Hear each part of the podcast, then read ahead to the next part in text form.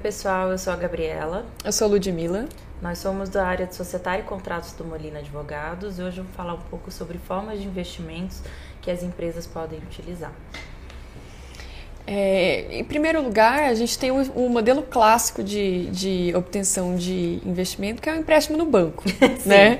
É, que aí tem uma série de vantagens e desvantagens, né? Entre as desvantagens, a alta taxa de juros. Exatamente. E e, mas normalmente não é a mais usual, né, Gabriela, entre, por exemplo, empresas, startups. É, e, eu acho que para as startups, né, em geral, é mais fácil você buscar tipo esse tipo de investimento, né, mesmo que seja um empréstimo, um empréstimo mais pessoal, com algum amigo, família, alguém que tenha um capital que queira investir num novo negócio, porque os bancos é isso, né, eles requerem um relacionamento, tem taxa muito alta, às vezes é mais vantajoso para empresas maiores. Exato. É, a gente tem a forma mais usual em sociedade limitada, que é o mútuo conversível. Né? O que, que é o mútuo conversível? É, você, é basicamente um empréstimo. É, né? Um investidor é, celebra o um contrato com a, com a empresa de que ele empresta um, um, um valor, né, dá um valor X para a empresa, é, estabelece um prazo de vencimento do contrato. Um prazo para esse pagamento. Exatamente. exatamente. É, e ao fim do prazo de pagamento, ou também a gente tem umas hipóteses de, de vencimento antecipado e evento de liquidez, Isso. mas via de regra, ao fim do, do prazo de, de, de duração do contrato, o investidor ele tem duas opções ou ele recebe o, contra... o, o, investimento de volta com correção monetária e os juros que foi estabelecido no contrato. Recebe em valor, né? Porque mútuo é sinônimo de empréstimo. Exato. Mesmo. Recebe em, em, em moeda corrente ou ele pode adquirir ações da empresa, né? Ações ou, ou cotas. Que seria a parte do conversível, né? Você converte esse empréstimo em participação societária, por isso que chama mútuo conversível. Exato. E os critérios de, de do que a gente chama de valuation, para saber o quanto desse dinheiro vai, transform, vai ser transformado em quantas ações, é, tem que estar estabelecido no contrato. Uhum. E o mútuo conversível é a forma mais usual, né? Como eu falei, de investimento em sociedade limitada. Porque é, o investidor ele dá o dinheiro para a empresa, mas ele não se torna sócio ainda. Então ele não tem nenhum tipo de obrigação com a empresa. E é... ele pode até escolher, né, no final, se ele quer receber esse valor ou se ele fala, não, eu acho que essa empresa está indo muito bem, está em dia, está né, em, de acordo com os investimentos que eu quero fazer, quero ter uma participação societária para a partir de agora é, também receber é, distribuição de dividendos dessa empresa. Então, o investimento que eu fiz deu certo nesse sentido, ou então não, esse não é o meu momento, eu quero receber esse dinheiro de volta e para mim faz mais sentido dessa forma. Essa possibilidade de ter essa opção é muito bom para o investidor e também para a startup, né? Exatamente. Você pode criar um relacionamento, você uhum. pode ver se aquele investidor pode ver se aquela empresa faz sentido para ele, se, se aquilo está alinhado com os objetivos dele. Porque a partir do momento que ele converte, ele se torna sócio, né? E sócio tem uma série de direitos e obrigações. Exatamente. Então, é, você tem o direito de receber dividendos, você tem o direito à informação, você tem o direito de votar, mas você tem também responsabilidade de sócio.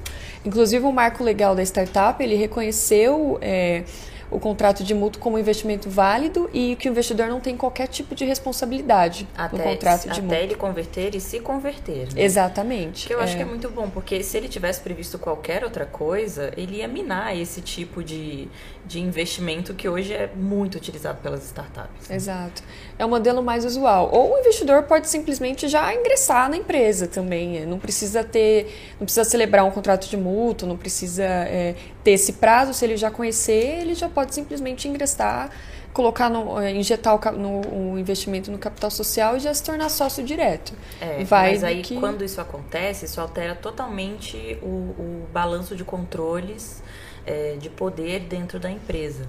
Então, para a startup, é, você começar com esse investimento, mas não com toda essa ingerência de um investidor, talvez dê um gás assim para os fundadores é, conseguirem deslanchar o negócio, né? Porque a gente até falou num outro podcast sobre o sentimento de dono, que é importante em alguns casos quando você tem um plano de stock option, por exemplo, mas obviamente que quando você é fundador, esse sentimento é muito maior, você vai colocar o seu sangue para o negócio crescer.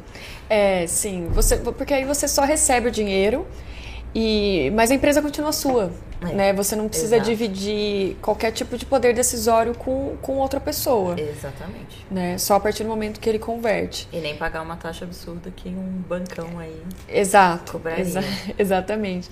E a gente tem também as debentures. Só que as debentures ela só é permitida para sociedade anônima. Não é permitido para sociedade limitada. É, vamos né? explicar um pouquinho mais o que é debenture, né? Exato, eu acho que é. é um nome feio que a gente não, não tem muito costume de usar, mas ela Basicamente na verdade, é uma dívida. É uma dívida, né? é, é, um título de dívida, né? Assim, uhum. como o mútuo conversível é um contrato, a debenture é um, um, título, um papel que é aprovado numa GE, né? Ela precisa ter tem uma série de requisitos, série ela é mais burocrática. Né? Exatamente. Né? Então ela também requer que seja uma empresa mais estruturada, né?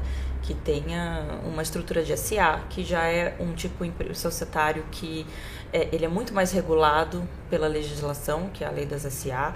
Então, ele é um título de dívida. Sim, ele é basicamente uma dívida. Você tem um, uma, um crédito contra, contra aquela SA. Você tem um, um ela tem uma dívida com, perante você. E, e, e aí, no final, você pode também ou converter é, esse investimento em ações, essa dívida né, em ações, ou você pode receber o dinheiro de volta, é. com toda a correção monetária e os juros, juros, que tem que estar estabelecida na escritura de emissão de debêntures. Uhum. Porque qual que é o passo? Né? A gente precisa, a SA, ela precisa ter uma GE deliberando a emissão das debêntures, precisa ter uma escritura de emissão de debêntures, onde vai ter... É, quantas debêntures são, quais são as séries, é, se tem garantia, é. se não tem. É... Que quando a gente fala de escrituração, né, assim, diferentemente do mútuo conversível, é, falando de SA e falando de debenture, é um trâmite muito mais burocrático porque a SA ainda tem essa questão de livro societário que muitas das vezes são você tem que escrever à mão Exato. é um, um, volume de trabalho é. assim que você a fala... gente já tem os livros digitais hoje em dia já né tem mas, alguns, mas, mas é, é, recente a alteração legislativa então. é recente mas eu acho que não são todos então, debenture é uma coisa que você tem que ficar escriturando, toda SA tem que ter, você vai mostrar esses livros para é, enfim, bancos e relações com investidores, eventualmente se você for participar de uma due diligence, então isso tem que estar escriturado lá. É, essa questão de investimento é, é muito importante que as startups, os empreendedores tenham noção de quais, quais são as cartas na manga que ele tem ali, Exatamente. porque a gente sabe que a obtenção de investimento é a coisa mais importante para quem está querendo empreender, uhum. é, quem está construindo uma startup, quem está lá é, querendo ingressar no mercado e tudo mais. É necessário o investimento, então a gente. É, é importante que o investidor saiba também quais as opções que ele tem de investimento é, também é, e quais as opções. E não vai direto no banco, né? Às vezes Exato. você consegue fazer de outras formas e isso vai ser mais benéfico para você e para o seu negócio no longo prazo. Exatamente. Bom, pessoal, agora a gente falou um pouquinho sobre é, tipos de investimento é, nós temos o nosso canal no YouTube do escritório. Se você tiver interesse em ver mais um pouquinho sobre os nossos vídeos, é só entrar lá.